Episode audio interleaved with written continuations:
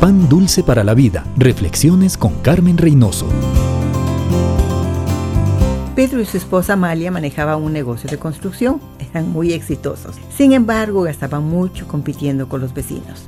De repente, las deudas hicieron crisis, a punto de perder su casa. Al fin se sentaron y con todos los papeles en la mesa oraron, pidieron perdón a Dios por no haber seguido sus instrucciones y le rogaron dirección para salir del lío en que estaban metidos. Anotaron todas sus deudas, sus entradas, elaboraron un presupuesto, primero el diezmo, luego un plan para ir pagando las deudas y al final la lista de los gastos indispensables. Con este plan hablaron con los acreedores para hacer arreglos de pago.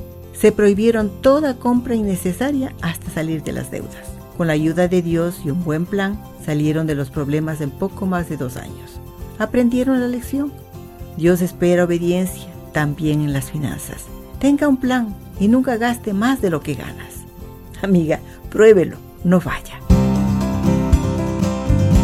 Pan dulce para la vida. Reflexiones con Carmen Reynoso.